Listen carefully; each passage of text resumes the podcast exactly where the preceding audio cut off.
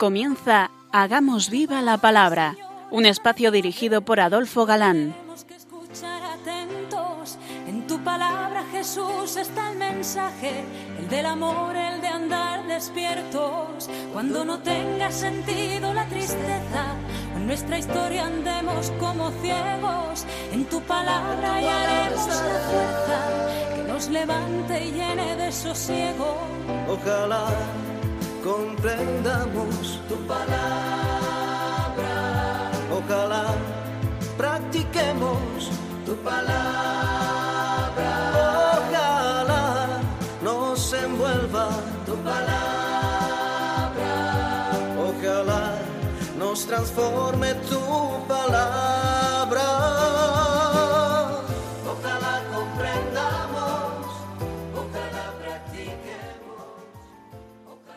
Hola amigos, bienvenidos al programa Hagamos Viva la Palabra. Estamos ante ustedes, Katy González, Adolfo Galán y María José García. Y es para nosotros un placer estar ante estos micrófonos de nuevo para compartir este tiempo en vuestra compañía, intentando, como dice el título de este programa, hacer vida la revelación contenida en la Biblia, hacer viva la palabra. Bienvenido a este espacio donde seguimos analizando las cartas apostólicas, en concreto la segunda carta de San Pedro. Así es, no hay duda eh, que la epístola se presenta como una carta del apóstol San Pedro. El autor se identifica claramente llamándose Simón Pedro, siervo y apóstol de Jesucristo.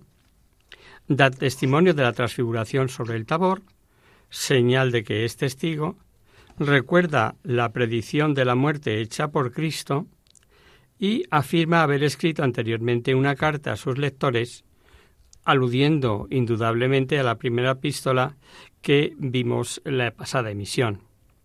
Y habla San Pedro, eh, perdón, San Pablo, presentándole como su colega en el apostolado, es decir, se conocen y habla de él en esta.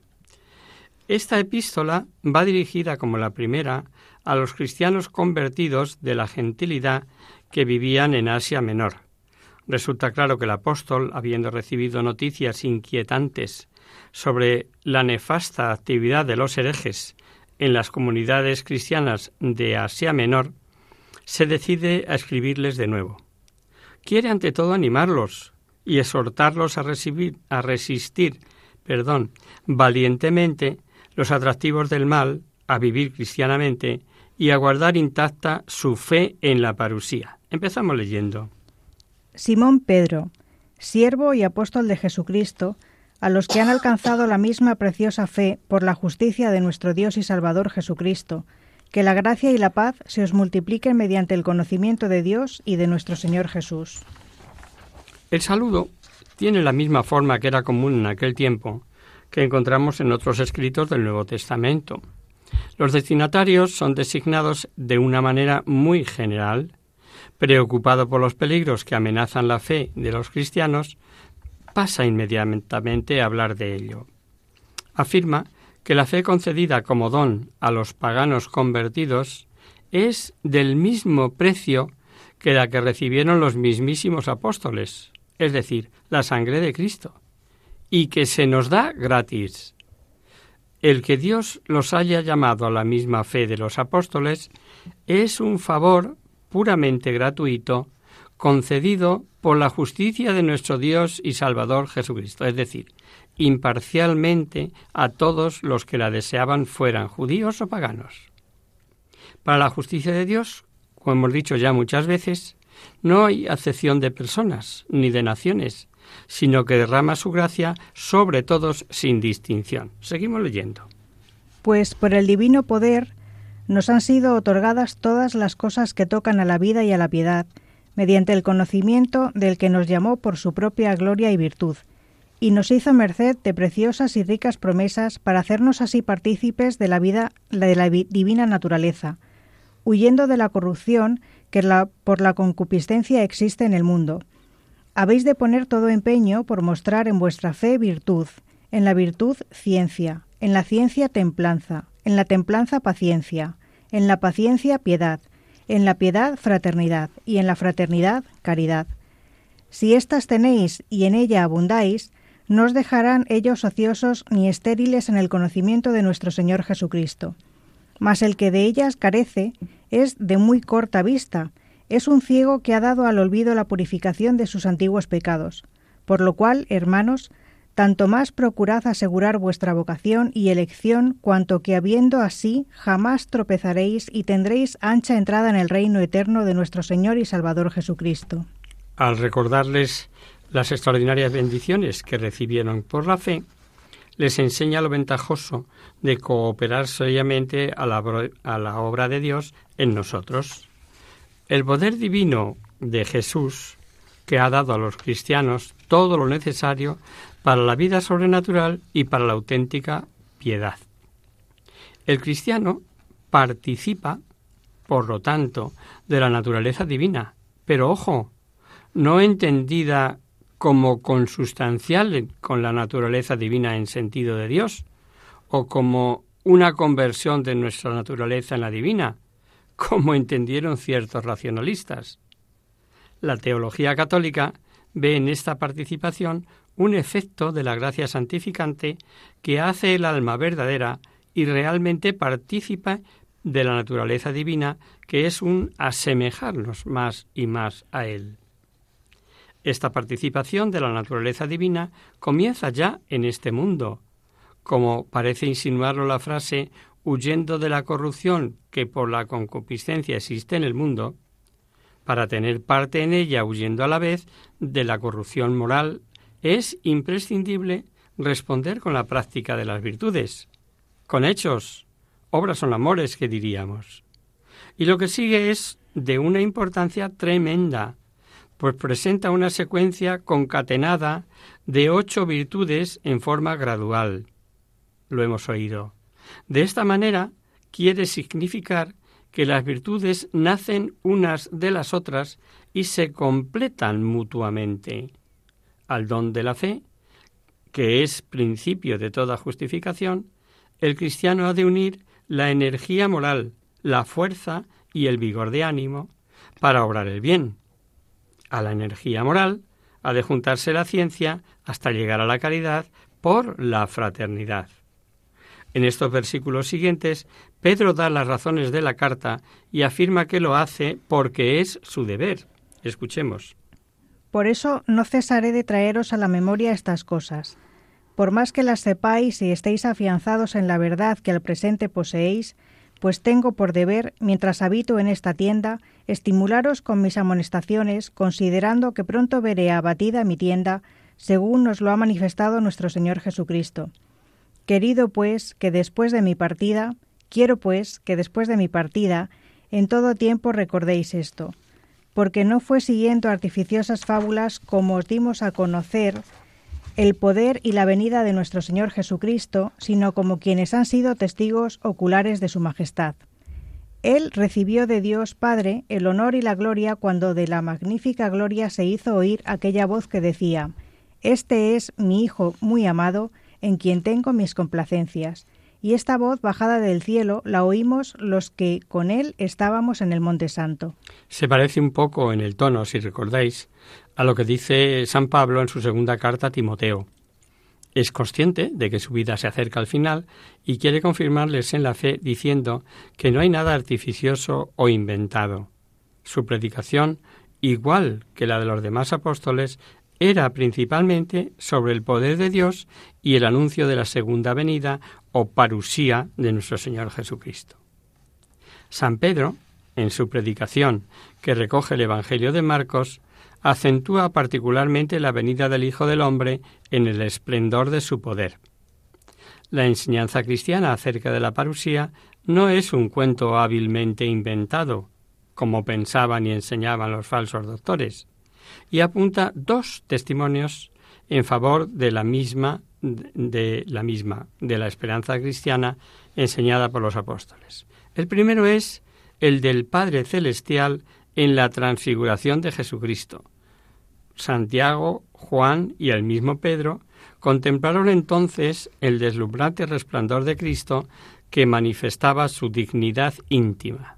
El origen griego del término ocular tiene más fuerza que en nuestro idioma es aún lo he visto de verdad. Puedo afirmarlo, no lo he soñado, pues el término griego de testigo ocular tiene mucha más fuerza. El segundo es la gloria divina de Jesucristo procede de la magnífica gloria que es el Padre. La nube luminosa de que nos hablan los sinópticos era lo que llamaban los judíos Shekinah, es decir, la gloria divina manifestada por una actividad sensible o mediante la nube de teofanías de Yahvé en el Antiguo Testamento. El resplandor de Cristo en la transfiguración es ya un testimonio divino, pero la voz del cielo confirma esta revelación divina. La transfiguración, como observamos, había venido pues a ser una prueba del poder divino del Salvador y una garantía de su retorno religioso, glorioso en gloria. Por otro lado, se ve que ya era habitual en la predicación llamar Monte Santo al Monte Tabor. Los versículos que siguen os van a sonar porque fueron tomados precisamente mm, por Adei Verbum en el Concilio Vaticano II, hablando de los autores de la Sagrada Escritura. Lo leemos, aunque el comentario lo dejaremos mm, para más adelante. Y tenernos aún algo más firme, a saber, la palabra profética a la cual muy bien hacéis en, entender como a lámpara que luce en lugar tenebroso hasta que luzca el día y el lucero se levante en vuestros corazones. Pues debéis ante todo saber que ninguna profecía de la, de la Escritura es de privada interpretación, porque la profecía no ha sido en los tiempos pasados proferida por humana voluntad, antes bien, movidos del Espíritu Santo, hablaron los hombres de Dios. De aquí está mm, esta cita de Pedro sirve al Vaticano II en la Dei Verbum para hablar lo que es eh, precisamente la Sagrada Escritura. Básicamente nos dice que la palabra de Dios no es de libre interpretación, pero hay más. Vamos por partes. Toda profecía tiene a Dios por autor y sólo Él puede explicar el sentido preciso de ella.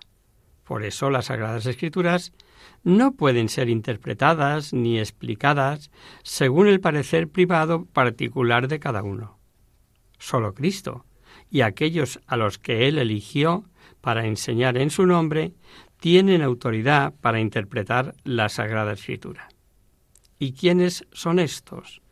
Pues los apóstoles y sus sucesores, la tradición y, en definitiva, la Iglesia, la llave de toda la escritura es la Iglesia, como decíamos en el curso pasado en la introducción. Solo en la Iglesia y con la Iglesia poseemos el mensaje cierto de Dios.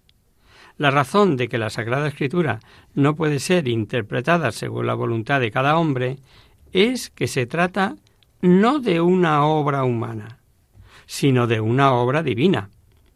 El Espíritu Santo es el autor principal de la Sagrada Escritura, porque los profetas hablaron movidos e impulsados y llevados por este Espíritu Divino, para que dijeran aquello y sólo aquello que él quería comunicar a los demás hombres. El profeta es el intérprete de Dios, habla en su nombre, o bien escribe. Él es el que profiere en nombre de Dios.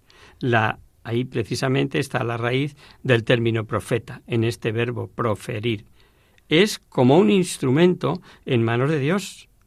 Eso no significa que el autor humano sea anulado por el Espíritu Santo. El agiógrafo cuando escribe bajo la moción del Espíritu Santo, conserva su libertad y su inteligencia propias. Dios puede regir las facultades humanas sin destruirlas. El próximo capítulo tiene relación casi con lo que acabamos de ver acerca del parusía. Y lo que vamos a leer es una copia de la epístola de San Judas y tentado he estado de analizarla en ese momento. Sin embargo, vamos a seguir el orden y la veremos, aunque sea brevemente, después de analizar las dos de Pedro. El paralelismo es asombroso no solo porque se refiere a las imágenes y o sea se refiere a las mismas ideas e imágenes sino el orden es positivo y hasta el lenguaje empleado como hubo en el pueblo profetas falsos así habrá falsos doctores que introducirán sectas perniciosas, llegando hasta negar al Señor que los rescató, y atraerán sobre sí una repentina ruina. Muchos le seguirán en sus liviandades, y por causa de ellos será blasfemado el camino de la verdad. Llevados de la avaricia, harán de vosotros mercadería con palabras mentirosas. Por su condenación ya antigua, no tardará su ruina, no se retrasará. Comienza, como hemos visto, poniendo en guardia a sus lectores contra ciertos maestros engañosos que por su mala vida y su espíritu de avaricia arrastran a otros al mal, por lo cual serán terriblemente castigados. Del mismo modo que en Israel hubo falsos profetas al lado de los auténticos profetas, así también sucederá entre los cristianos. Surgirán falsos doctores, que se esforzarán, dice, por alejar a los fieles de Cristo. Y estos falsos maestros ya habían comenzado a esparcir sus errores. Pero San Pedro habla de ellos en futuro, introducirán, porque sabía que pronto se lanzarían sobre el rebaño de Cristo con más furor. Por medios hipócritas introducirán sectas perniciosas, es decir, esparcirán falsas doctrinas para sembrar entre los fieles la confusión y así originar partidos que se combatan entre sí. Por su escandalosa conducta moral que va a la par de su enseñanza doctrinal, han llegado hasta negar al Señor que los rescató por medio de su muerte reparadora, obteniendo así sobre ellos derecho de dominio. O dicho de otra manera, el celo de estos falsos doctores es un celo interesado. Se dejarán llevar de la avaricia con sus doctrinas. Tratan de explotar a los fieles y de enriquecerse a expensas de ellos. La avaricia es la nota característica de los falsos profetas. El cambio, el desinterés, es la nota del verdadero apóstol. Vamos a hacer ahora, si os parece, una breve pausa en la palabra.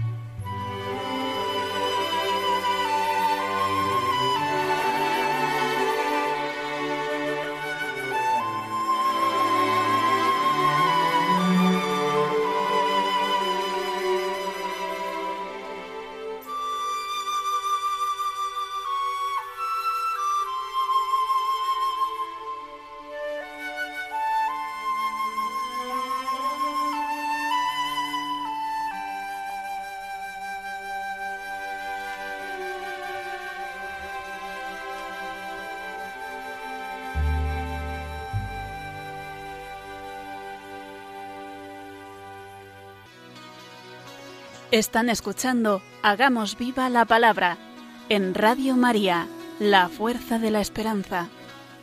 Amigos, de nuevo con vosotros después de esta breve pausa musical. Os recordamos, queridos oyentes, que sintonizáis el programa Hagamos viva la palabra. Si queréis contactar con nosotros vía correo postal, lo podéis hacer a Radio María, Paseo Lancero 2, primera planta, 28024 Madrid. Y si preferís el correo electrónico, hagamos viva la palabra arroba radiomaria.es.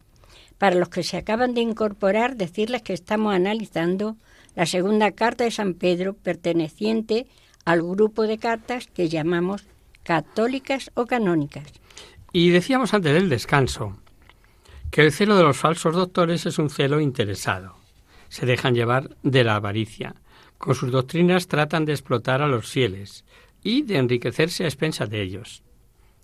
La avaricia es precisamente la nota característica de estos falsos apóstoles. En cambio, el desinterés es la nota del verdadero apóstol. Sin embargo, no se irán de rositas, y pone a continuación varios ejemplos de lo que pasó en el pasado. Como ejemplo ilustrativo, leemos. Porque si Dios no perdonó a los ángeles que pecaron, sino que precipitados en el infierno los entregó a las prisiones tenebrosas, reservándolos para el juicio, ni perdonó tampoco al viejo mundo, sino que sólo guardó al octavo, a Noé, para pregonero de la justicia cuando trajo el diluvio sobre el mundo de los impíos.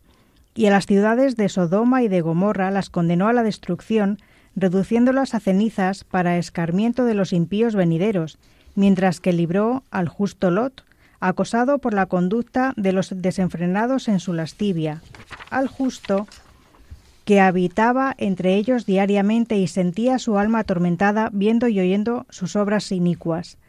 Pues sabe el Señor librar de la tentación a los piadosos y reservar a los malvados para castigarlos en el día del juicio, sobre todo a los que van en pos de la carne llevados de los deseos impuros y desprecian la autoridad del Señor audaces, pagados de sí mismos, no temen blasfemar en las potestades superiores.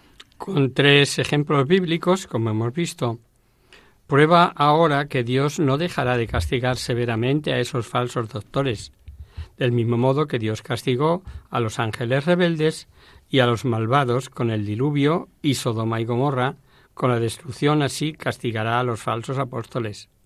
La epístola de Judas presenta un estrecho paralelismo aquí con este texto.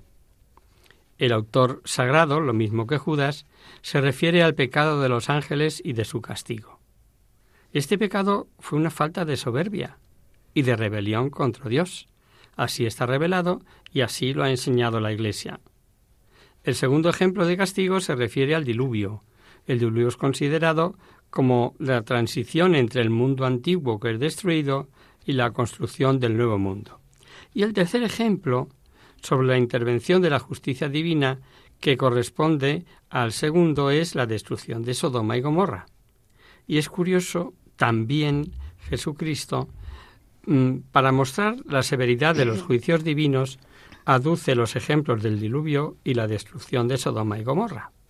Por contraste con lo anterior, se muestra la misericordia divina para con el justo, la justicia de Lot se manifiesta en la aflicción que le producía la desenfrenada conducta de los somitas, sodomitas, los de la ciudad de Sodoma me refiero. Y el autor sagrado termina con un principio general. Dios salva a los justos, como lo hizo con Noé y con Lot, pero se muestra severo con los impíos, como lo hizo con los malvados de la época del diluvio y con Sodoma y Gomorra. De este modo, el apóstol infundía valor y confianza a los destinatarios de la carta, que también vivían en medio de graves pruebas materiales y espirituales. Pero los impíos no han de hacerse ilusión. Si Dios no los castiga aquí abajo, es porque están reservados para el gran día del juicio, en que serán terriblemente castigados. Sin embargo, el castigo divino no será igual para todos.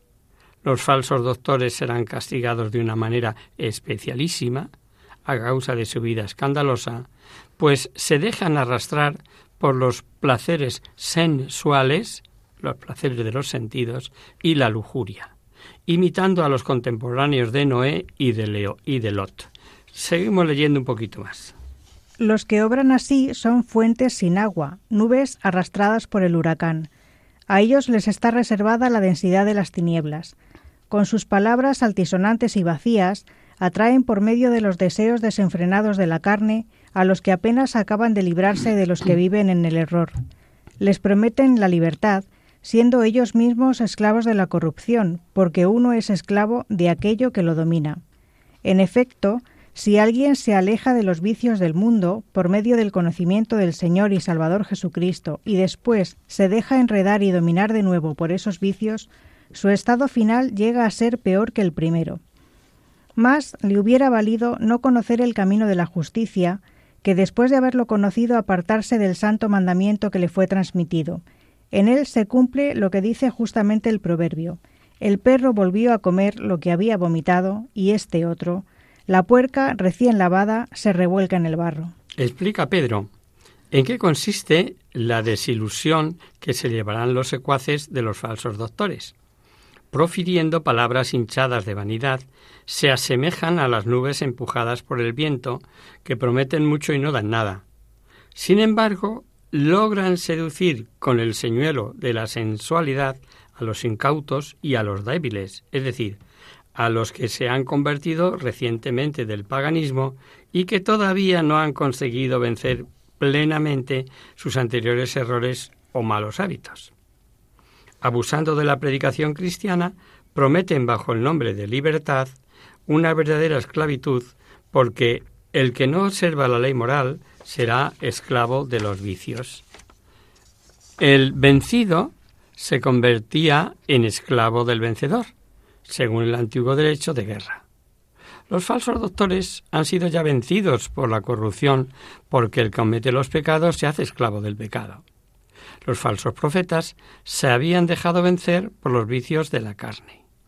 La incorporación a Cristo mediante el bautismo y el conocimiento de la doctrina cristiana libraba a los cristianos de las corruptelas de este mundo. Pero si de nuevo se enredan en ellas, y se dejan vencer, su situación se hace más crítica que antes, porque ya no tienen la excusa de la ignorancia. Y llegamos al último capítulo de esta carta del primer papa, que es llamado con propiedad la Apocalipsis de Pedro. Vuelve a retomar el tema de la parusía, que era rechazada por los falsos doctores, con el fin de atraer más fácilmente a los cristianos a sus inmoralidades y exhorta a esperar la venida del Señor.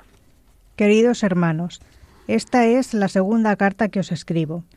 En las dos os he recomendado algunas cosas para que tengáis un criterio exacto. No olvidéis lo que ha sido anunciado por los santos profetas, así como tampoco el mandamiento del Señor que os ha sido transmitido.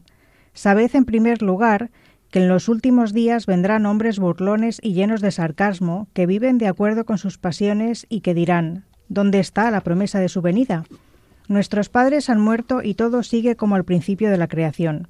Al afirmar esto, ellos no tienen en cuenta que hace mucho tiempo hubo un cielo y también una tierra que brotó del agua que tomó consistencia en medio de las aguas por la palabra de Dios. A causa de esas aguas, el mundo de entonces pereció sumergido por el diluvio. Esa misma palabra de Dios ha reservado el cielo y la tierra de ahora para purificarlos por el fuego en el día del juicio y de la perdición de los impíos. Pero vosotros, queridos hermanos, no debéis ignorar que delante del Señor un día es como mil años y mil años como un día. Jesucristo había dicho efectivamente que vendría en su gloria, pero sin indicar el, momento. El amor que los fieles profesaban a Cristo, sus esperanzas de la retribución y sus deseos de verle, les hacían pensar en un retorno próximo. Se manifiesta en toda la generación cristiana.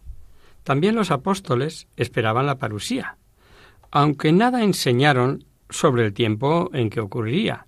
Sin embargo, con el pasar de los años, se sintió la necesidad de separar la parusía y el juicio final de las esperanzas escatológicas con las cuales eran unidos.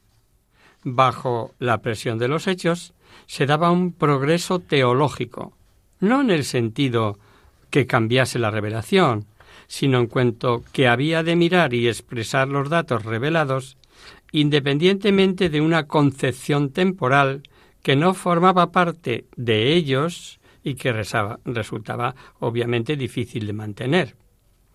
Los padres, a los que alude aquí, no son los antepasados del Antiguo Testamento como lo habitual, sino los cristianos de la fe primera de generación que ya había muerto.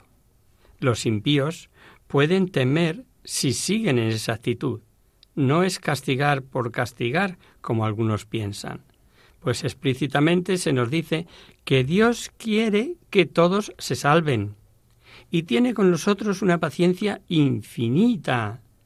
Nos da infinidad de oportunidades de rectificar, pero claro, ahí entra en juego la libertad humana.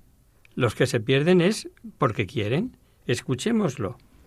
El Señor no tarda en cumplir lo que ha prometido, como algunos se imaginan, sino que tiene paciencia con vosotros porque no quiere que nadie perezca, sino que todos se conviertan. Sin embargo, el día del Señor llegará como un ladrón, y ese día los cielos desaparecerán estrepitosamente. Los elementos serán desintegrados por el fuego, y la tierra con todo lo que hay en ella será consumida. Ya que todas las cosas se desintegrarán de esa manera, qué santa y piadosa debe ser la vuestra conducta esperando y acelerando la venida del día del Señor. Entonces se consumirán los cielos, y los elementos quedarán fundidos por el fuego. Pero nosotros, de acuerdo con la promesa del Señor, esperamos un cielo nuevo y una tierra nueva donde habitará la justicia. Por eso, queridos hermanos, mientras esperáis esto, procurar vivir de tal manera que Él os encuentre en paz, sin mancha ni reproche. Tened en cuenta que la paciencia del Señor es para nuestra salvación, como os ha escrito nuestro hermano Pablo, conforme a la sabiduría que le ha sido dada, y lo repite en todas las cartas donde trata este tema.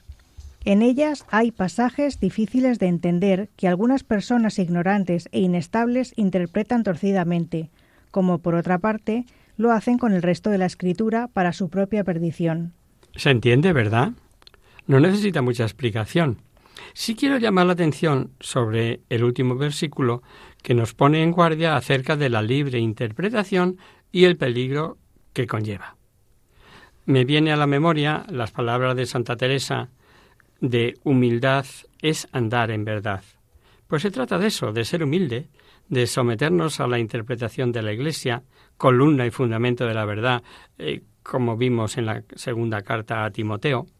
Por eso hay, porque hay pasajes de difícil interpretación, como advierte Pedro, y por ignorancia o por otras causas, solo conducen a la perdición. A veces hay intencionalidad, pero otras veces no. Sin embargo, la ignorancia es osada, queridos amigos. Leamos ya eh, los dos últimos versículos de la carta. Vosotros, pues, amados, que de antemano sois avisados, estad alerta. No sea que dejándoos llevar del error de los libertinos, vengáis a decaer en vuestra firmeza. Creced más bien en la gracia y en el conocimiento de nuestro Señor y Salvador Jesucristo. A Él la gloria, así como ahora en el día de la eternidad. Vuelve en la advertencia final sobre su pensamiento del principio y recomienda a los fieles vigilar, vigilar para no ser seducidos por los falsos doctores y creer en el conocimiento, ir creciendo y aprendiendo en la gracia de Dios. Los destinatarios de la carta, como hemos dicho, estaban siempre en peligro de ser seducidos por los falsos doctores, que interpretaban torcidamente las enseñanzas apostólicas. Por eso les dice que deben permanecer firmes en la fe profesada, guardando intactos los principios de su vida cristiana. Y así termina esta segunda carta de Pedro.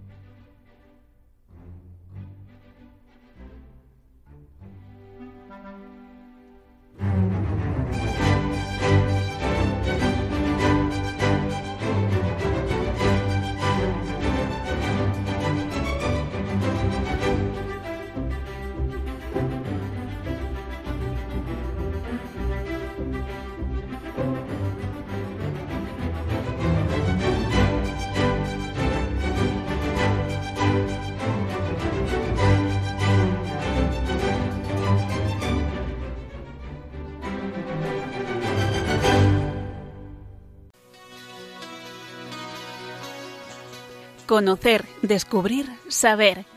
En Hagamos Viva la Palabra.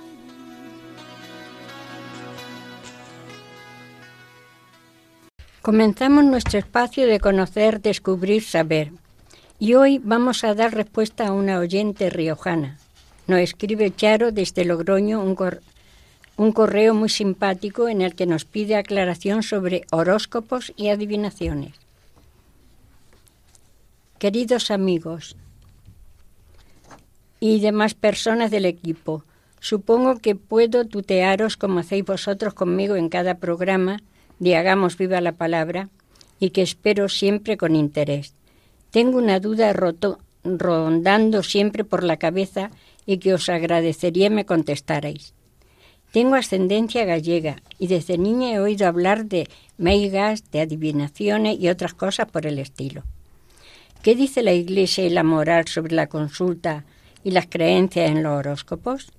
En general, ¿qué juicio merece la astrología? Muchas gracias, Charo. Hola, amiga Charo. Gracias por tu confianza y por tu escucha. Vamos a intentar contestarte. Está clara la enorme extensión que este fenómeno tiene en nuestros días. No hay casi diario o revista que no incluya entre sus columnas una dedicada al horóscopo. Es más, hay canales de televisión dedicados exclusivamente a, temas astrológicos y esotéricos con programas al respecto. Y es también una sección que no suele faltar en algunos programas de radio. La literatura sobre el tema es muy grande también y los eh, horoscoperos, por mencionarlos de un modo global, tanto hombres como mujeres, se presentan como profesores, licenciados en ciencias ocultas, especialistas en ciencias parapsicológicas, etcétera. Se puede comprobar con frecuencia que gran parte de nuestros contemporáneos, si no consultan sus respectivos horóscopos convencidos de su actitud, lo hacen al menos concediéndoles el privilegio de la duda. No es que yo crea en el horóscopo, pero, algo de verdad debe tener. Incluso hay veces que aciertan. Y otros guiados por cierto fatalismo supersticioso, piensan que permanecer totalmente incrédulos ante las predicciones del horóscopo puede extraerles mala suerte. Y de hecho encuentran una especie de consuelo, de consuelo cuando lee allí pronosticado cosas como se va a iniciar para usted una nueva etapa, pronto hallará anheladas respuestas a sus inquietudes, aproveche el momento, sobre todo el financiero, la relación con los socios y con su pareja es muy buena, etc. Los hombres, para vivir, necesitan esperanza, y cuando pierden la que nace de la verdadera fe, están dispuestos a creerle al primero que les prometa un venturoso porvenir. ¿Qué podemos decir de esto? El horóscopo procede de la antigua astrología, no de la astrología natural, que es la madre actual de, de la astronomía, sino de la astrología judiciaria, que se empeñaba en descubrir la influencia de los astros sobre el destino de los hombres y de las cosas. En este sentido hay que colocarlo dentro del fenómeno más amplio de las artes adivinatorias, puesto que, como su propio nombre indica, horoscopeo, examinar las horas, el horóscopo designaba originariamente la observación que los astrólogos hacían del estado del cielo en el momento del nacimiento de un hombre, pretendiendo con ello adivinar los sucesos futuros de su vida. Para mayor exactitud, el horóscopo designa el mapa con la posición de los planetas en un instante dado y su relación con el Sol y la Tierra. Por derivación, se llama también horóscopo a las predicciones que pretenden sacarse de tal observación. En todos los tiempos el hombre ha sentido interés por conocer el porvenir y en los tiempos de decadencia religiosa como el actual, ese interés se ha transformado en obsesión. Es verdad, y nadie podrá negarlo, que los astros ejercen algún tipo de influencia sobre las realidades del mundo, incluso el hombre. Perdón. ¿Quién no nota los efectos que producen los cambios de estaciones y condiciones meteorológicas, no sólo sobre las realidades materiales, como las mareas, ¿no? sino sobre el humor, los estados anímicos y la misma salud humana?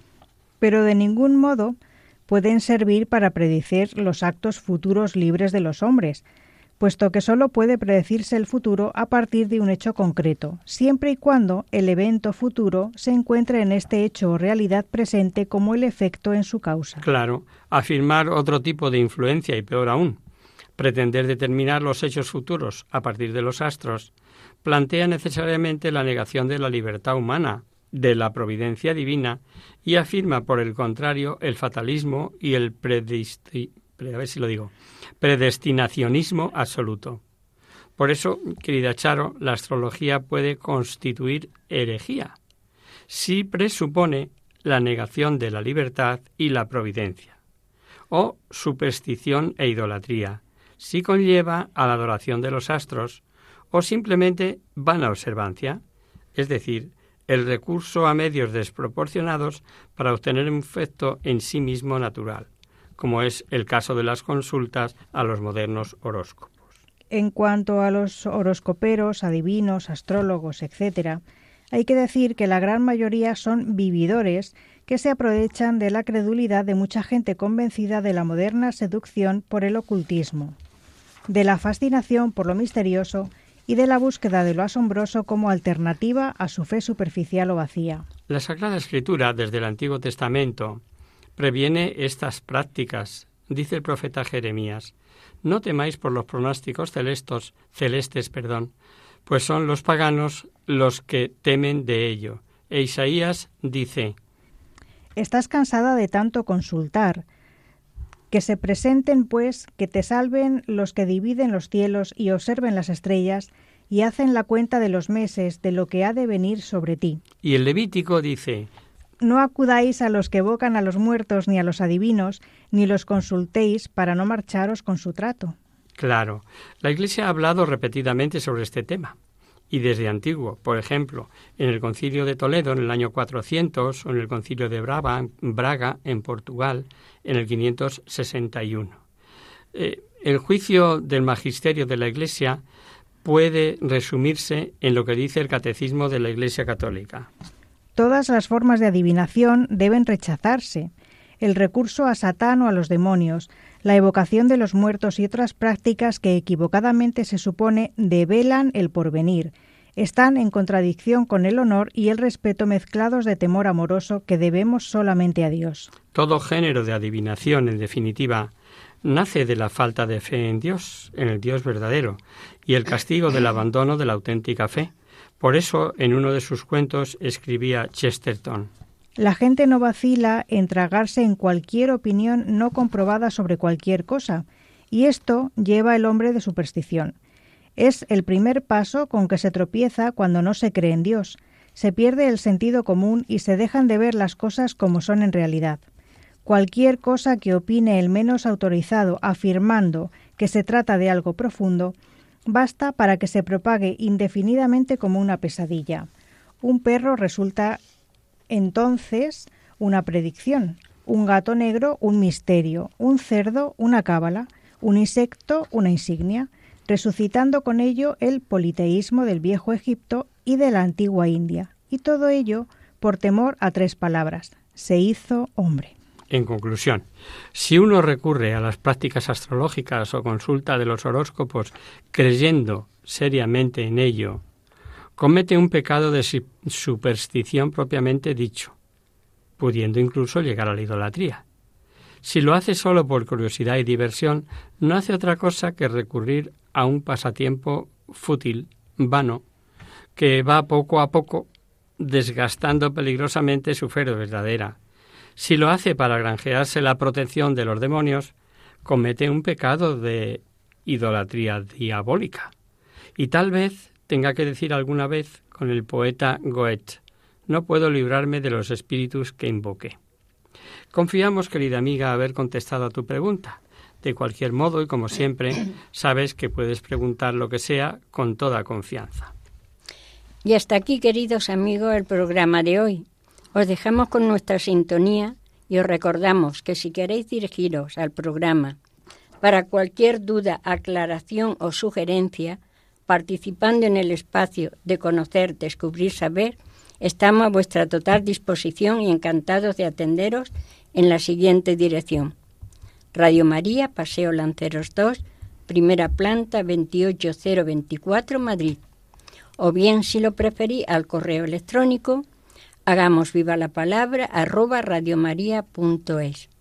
Os recordamos, queridos oyentes, que tanto este como el resto de nuestros programas los tenéis a vuestra disposición en el podcast de Radio María en la página web www.radiomaria.es. El próximo miércoles, como sabéis, está el programa que alterna con nosotros. Por tanto, nosotros nos encontramos de nuevo dentro de 15 días, si Dios quiere. Con una emisión en la que veremos las cartas de San Juan con evidentes semejanzas con el cuarto Evangelio. Las analogías son evidentes en lo referente a la doctrina, al vocabulario y al estilo. Muy de San Juan, ya lo veréis. Hasta el próximo día, amigos. Hasta una próxima emisión. Hasta dentro de 15 días.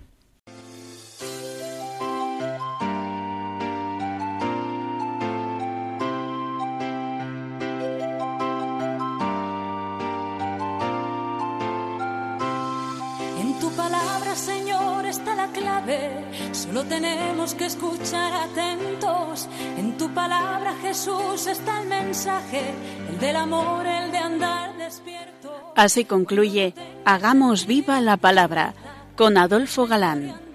como ciegos, en tu palabra haremos la fuerza que nos levante y llene de sosiego. Ojalá